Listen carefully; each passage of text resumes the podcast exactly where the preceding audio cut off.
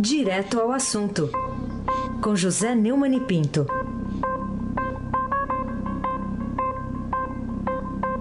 Neumani, bom dia. Bom dia, Raíssen Abac, o craque. Bom dia, Carolina Ercolim, tintim por tintim. Bom dia. Bom dia, Almirante Nelson e o seu pedalinho. Bom dia, Diego Henrique de Carvalho. Bom dia, Manci Biasi. Bom dia, Clã Bonfim, Manuel Alice Isadora. Bom dia, ouvinte, melhor ouvinte, da Rádio Eldorado 107,3 FM. Aí, sem abaque, o craque.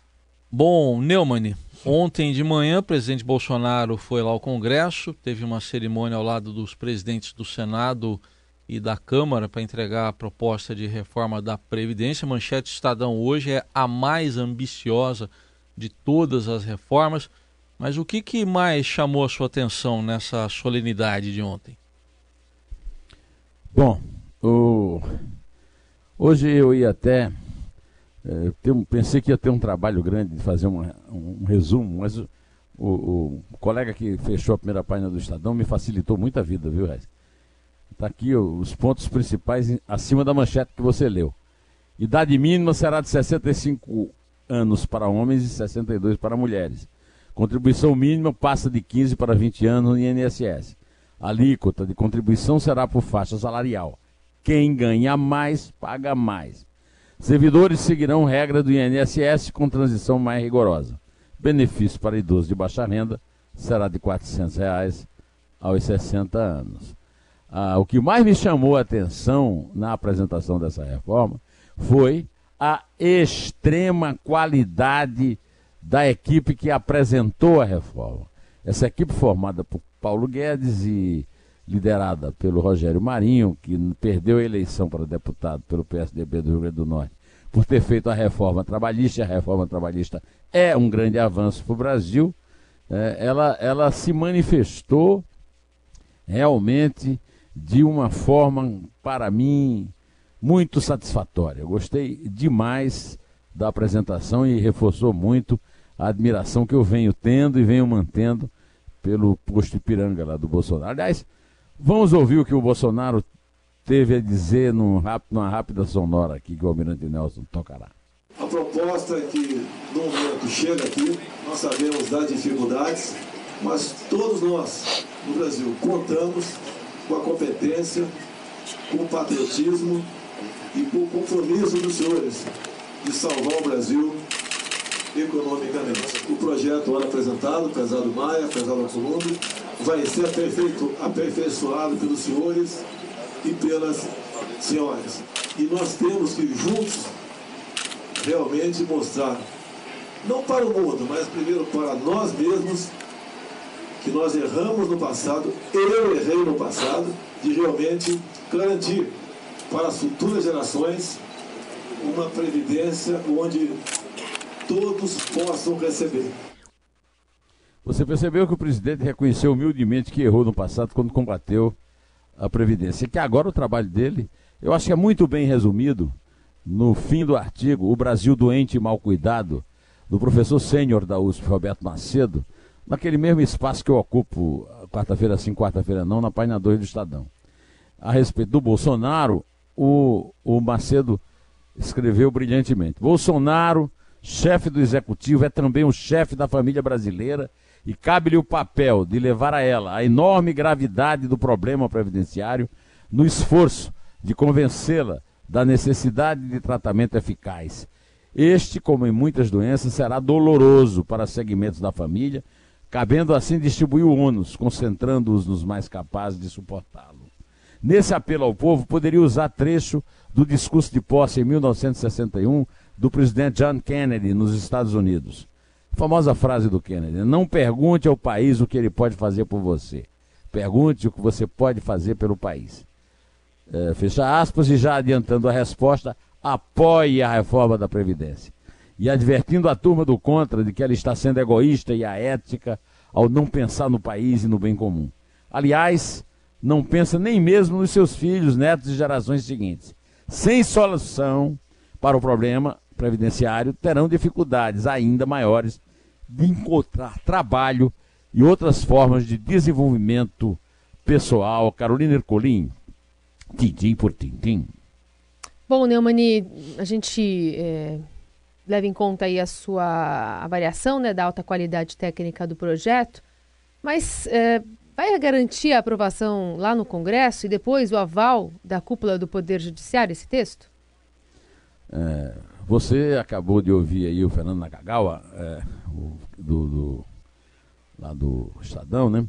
Falando a respeito, eu acho que ele, ele deu uma boa entrevista para o Manuel Bonfim, resumindo tudo. Agora, o que fica é isso que você perguntou, quer dizer, como é que faz para enfrentar a, o Congresso? A aprovação do Congresso não vai ser fácil, mas ela poderá ser facilitada se houver uma consciência que parece estar crescendo na população de apoio à possibilidade, a necessidade urgente da reforma.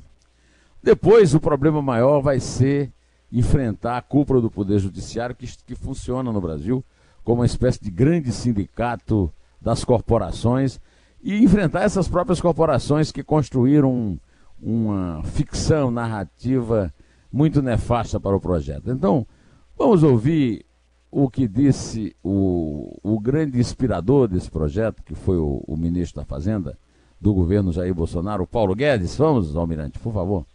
A antiga Previdência se exauriu financeiramente, é uma fábrica de privilégios arma de destruição em massa de empregos pela forma inadequada de financiamento, porque os encargos trabalhistas incidem sobre a folha de pagamentos. Então, para um brasileiro conseguir emprego, o outro fica desempregado. Os encargos chegam a dobrar o custo da mão de obra. É o imposto mais cruel que existe, que é sobre a mão de obra. Então, a geração de empregos fica completamente comprometida. De 96 milhões de brasileiros, que são a população economicamente ativa, são os brasileiros em idade de trabalhar, quase 100 milhões, 46 milhões não têm carteira de trabalho. Então ela tem várias bombas a relógio a bordo. É um avião destinado a cair. Eu elogiei muito no discurso de posse é, do Paulo Guedes esse tipo de enfoque. Acho que o governo tem que concentrar a sua comunicação é, nessa posição brilhante que o Paulo Guedes tem e que manifesta de uma forma muito competente.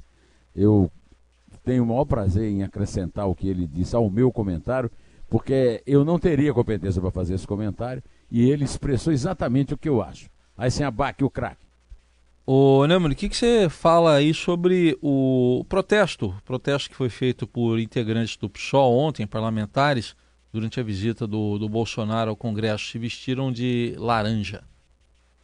É, o ridículo vestiu laranja. Essa é, esse é o título do blog, é, do post que eu pus no blog do Neune agora, é, reproduzindo é, o Estadão Notícias, que tem essa entrevista muito boa no Kagawa, e eu acrescento esse meu comentário. Né? O, o PSOL é, se diz da resistência de esquerda, aquilo que o Paulo Guedes falou é verdade, a esquerda destruiu o Brasil em governos muito incompetentes e corruptos, e agora se trata de reconstruir. Não de fazer palhaçada, de ficar vestindo laranja numa referência a um escândalo do PSL em Pernambuco, porque quando faz esse tipo de achincalhe, o, PSOL, que é um partideco de extrema esquerda, de representação, basta ver a foto que está é, circulando desse pessoal vestindo laranja, né? É isso aí, o ridículo vestiu laranja, e mais do que o ridículo, é o leviano, o irresponsável, é, porque essas pessoas não estão ah, agredindo o governo, elas estão agredindo exatamente aquele trabalhador que não conseguiu emprego porque o, o sustentar os privilégios e essa, e essa previdência que o Brasil sustenta hoje é um emprego a menos no Brasil. Carolina Ercolim, tintim por tintim. Ontem, Neumann, no meio de tudo isso, ainda teve uma decisão, ou pelo menos a continuação né, de uma audiência importante lá no Supremo sobre a criminalização ou não da homofobia, no mesmo grau de condenação do racismo. Queria saber como você interpretou o voto do decano ministro Celso de Mello, que também é o relator. Eu sou um crítico feroz do Supremo Tribunal Federal, todo mundo sabe disso. É, acabei de criticar o Supremo Tribunal Federal, mas eu não posso criticar uma decisão dessa. Eu, é, por minha natureza, por minha formação, pela educação que eu recebi da minha mãe, do meu pai, dos meus pais, uma educação católica, uma, uma, educação tolerante, uma educação pacifista, de muito amor. Não posso aceitar o preconceito. Eu só sou intolerante contra o preconceito. E o, o racismo, a famosa lei Afonso Arinos, vocês sabem que eu estou lendo e adorando o livro do Afonso Arinos, é, que terminou virando né, um, um, um, dispositivo constitucional, teve acrescentado agora o crime contra a homofobia, o horror a o é, a palavra homofobia em grego seria o horror ao seu semelhante, quer dizer, é, vem de homofilia, ou seja, o seu amor ao seu semelhante. Pessoas do mesmo sexo que se amam. Não tenho nenhum motivo para criticar é, esse tipo de amor. É todo, to, todo amor vale a pena, como dizia a canção, né? E eu sou a favor do voto do Celso de Mello. Espero que na votação realmente a homofobia seja criminalizada e equiparada ao racismo, vai ser abaque, o craque. O Neumann, um, uma votação que ocorreu lá no Senado foi de um projeto que bloqueia bens de alvos ligados ao terrorismo, uma votação simbólica. Que importância que teve essa votação, na sua visão? Essa votação recebeu alguma resistência na Câmara dos Deputados semana passada. Né? O projeto atualiza e endurece regras de combate a criminosos e empresas envolvidas em lavagem de dinheiro e financiamento ao terrorismo o Senado Federal, como você bem disse, aprovou em votação simbólica. Esse é um do, uma das urgências do ministro da, da, Justiça e da Segurança Pública, o juiz Sérgio Moro. Está indo para o Planalto para a sanção presidencial, que certamente será obtida, e tem também o, o meu aplauso, como de resto, aplauso ao crime organizado e a criminalização da Caixa 2 também do pacote do Moro. Carolina Ercolim, tintim por tintim. Bom, vamos falar também sobre o que você tem a dizer sobre a decisão da primeira turma também do Supremo de prender o assassino da missionária, missionária americana Dorothy Stang, é, que um de seus membros, o ministro Marco Aurélio, tinha mandado soltar.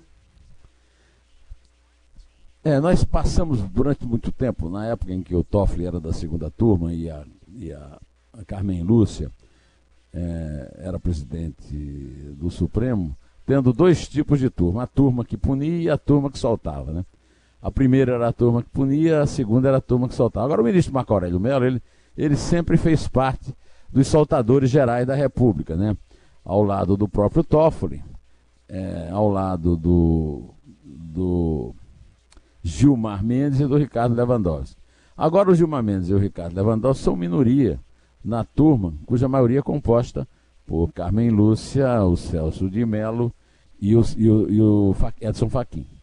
É, essa maioria né, revogou a decisão do ministro Marco Aurélio, que tinha concedido em maio do ano passado liberdade para o fazendeiro Regivaldo Pereira Galvão, condenado a 30 anos de prisão pelo assassinato da missionária americana Dorothy Stang em 2005 em Anapu, no Pará.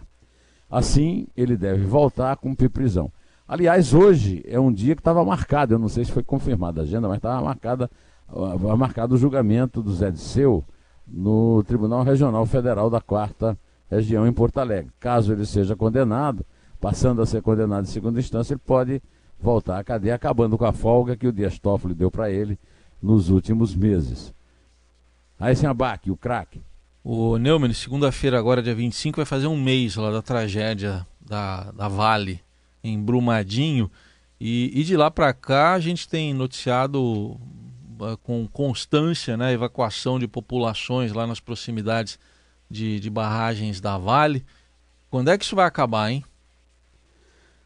Dá pena, dá, dá vontade até de chorar você vê a, nas, nos jornais da televisão e tal, o drama dessas pessoas que moram abaixo dessas represas a montante com rejeitos minerais da Vale. O comportamento da Vale tem sido absurdo, desumano, insensível, cruel, só reforçando a sua incompetência. Né? Agora, na última notícia, é que cerca de 125 moradores de regiões próximas à barragem da Vale, em Ouro Preto e Nova Lima, Ouro Preto era a, a cidade, vamos dizer, núcleo, né? cidade central da, do ciclo histórico das do ouro é, em Minas, uma cidade que sempre vale a pena visitar para se encontrar com o passado do Brasil, né?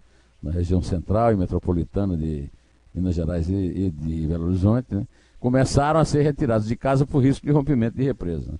As informações iniciais são que o nível de segurança das estruturas foi elevado para 2, o que significa a necessidade de uma evacuação imediata. Né? Agora, é, eu volto a lembrar a entrevista que ainda está circulando no meu blog, a entrevista uh, do advogado Marcelo Ferreira Pinto, em que ele dá uma, a única solução viável para acabar com essa agonia, que é o Brasil quebrar o, o governo Bolsonaro, quebrar o monopólio da Vale, além de reprivatizar, ou seja, de vender uh, as participações dos fundos de pensão, que são controlados não pelo governo, mas pelo PT, pela chamada resistência. Então, vender essas ações, quebrar o monopólio e permitir que outras mineradores, mineradoras venham com a competição estabelecer um regime de trabalho mais justo.